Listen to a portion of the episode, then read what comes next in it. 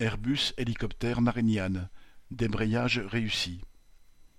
À l'annonce du record historique de bénéfices de l'entreprise, de 4,2 milliards d'euros cette année, les travailleurs d'Airbus Hélicoptère à Marignane ont pu constater que ce n'est pas la crise pour tout le monde.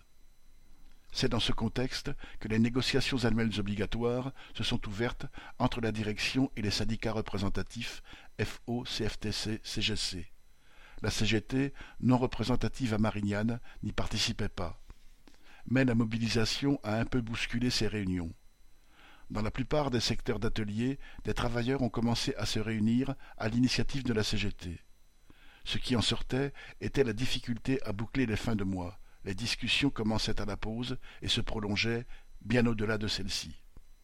Les chefs n'osaient pas intervenir.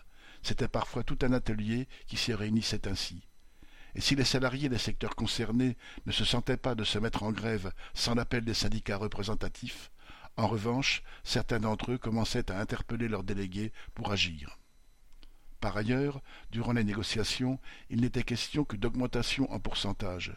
Les prix augmentant pour tous de la même manière, de nombreux travailleurs avancèrent la revendication de deux cents euros pour tous la revendication d'une augmentation uniforme a été reprise, y compris par FO et la CFTC, qui la demandaient sous forme d'augmentation générale minimum et sur deux ans. Des travailleurs de plusieurs secteurs se sont rassemblés plusieurs fois tous ensemble à l'extérieur de leur hangar. Il devenait de plus en plus évident à un nombre croissant de salariés que les négociations ne mèneraient à rien sans action, et il devenait par conséquent de plus en plus difficile aux syndicats de ne rien faire. FO, CFTC, CGC et CGT ont donc appelé à un débrayage. Mardi 22 mars, à partir de 13h30, les ateliers se sont vidés et plus de 2000 travailleurs se sont retrouvés dans l'allée centrale. Dans les bureaux, les syndicats représentatifs n'avaient pas appelé à sortir, mais plus d'une centaine de courageux, dont des cadres, rejoignirent quand même le cortège qui conduisait jusqu'à la cathédrale, le bâtiment de la direction.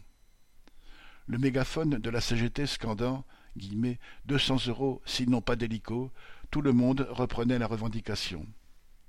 Lundi 28 mars, les salariés apprenaient que l'accord avait été signé. Il prévoit 60 euros bruts d'augmentation générale pour 2022.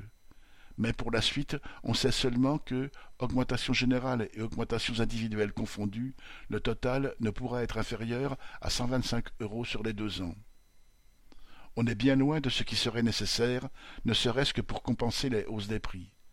Mais les travailleurs qui ont vécu ces journées voient que leur mobilisation a de toute façon fait avancer les choses.